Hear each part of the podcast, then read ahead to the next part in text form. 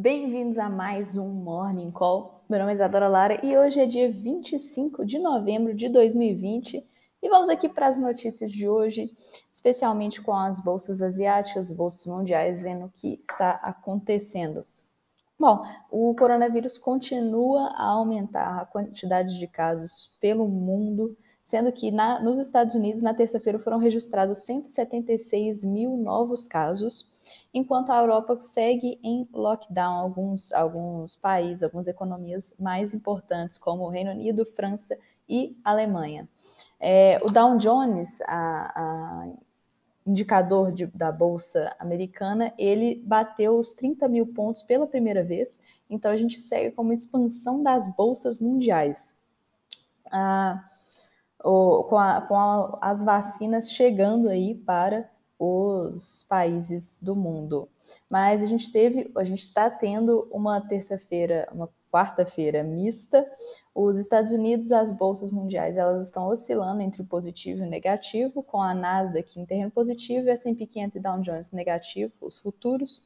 E enquanto isso, a, tanto a Ásia quanto a Europa também estão no negativo. A Ásia ela fechou, é, estão no misto. A Ásia fechou tendo tendo resultados muito mistos, com a China tendo uma queda de menos 1,19%, o índice de Xangai, e o índice de Nikkei no Japão em mais 0,5%.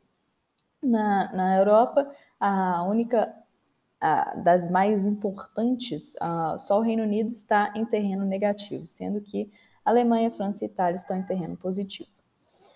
O, a gente tem hoje, vai ter hoje uma divulgação do Índice de Preços ao Consumidor de São Paulo. É, também temos o Banco Central Europeu divulgando um relatório sobre a estabilidade financeira do mercado e a gente teve a confiança do consumidor no Brasil, que caiu pelo segundo mês consecutivo em novembro. É, muitas incertezas devido ao Covid. O índice de expectativas ele caiu em 0,9 pontos e o índice de confiança ao consumidor teve uma queda de 0,7 pontos em novembro. Ele estava expandindo bastante, o índice de expectativas chegou em, em, em é, chegou em resultados muito bons, chegou a ter, chegar muito próximo do, dos índices anteriores à pandemia, mas teve duas quedas neste mês aí, é, teve duas quedas nesse mês aí, em novembro também é, tendo uma queda importante. Mas a gente teve hoje, a gente teve ontem uma alta bem expressiva no ânimo dos investidores, com o Ibovespa chegando aos 110 mil pontos, quase no 110, fechando nos 110 mil pontos, fechou em 109.700, 109.700 pontos, é, teve uma alta de 2,24%, devido ao otimismo do mercado pelas vacinas do coronavírus, pela eficácia das vacinas do coronavírus, que todas têm uma eficácia muito alta.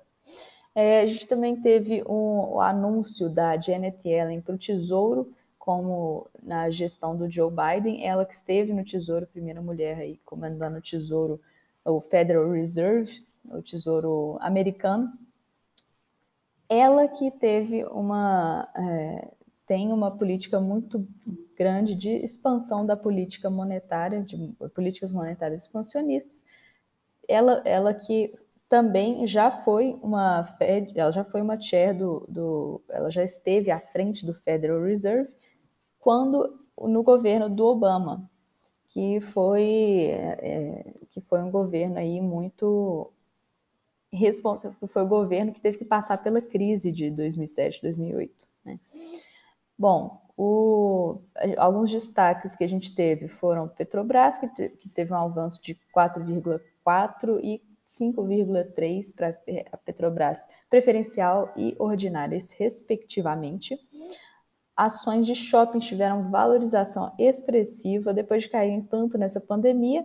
Agora, essas empresas de shopping centers podem recuperar, porque essa época é uma época muito boa de crescimento, de expansão dos shopping centers esse final de ano, com o Natal.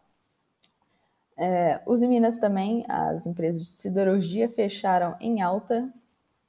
Os bancos também fecharam em alta, tiveram uma alta expressiva, com o Bradesco subindo 4,49% e Itaú, preferencial, 2,8%, respectivamente. É, algumas empresas que tiveram quedas, Carrefour, que continua tendo quedas devido à, à crise que se instaurou depois do, do assassinato do cliente na, em loja no, na semana passada, e a TOTS, que fechou com baixa de 1,83%, sofrendo ajustes depois da fracassada tentativa de comprar a Lynx. E essas foram as notícias de hoje. Muitíssimo obrigada por vir. Meu nome é Isadora Lara e eu fico por aqui. Fui!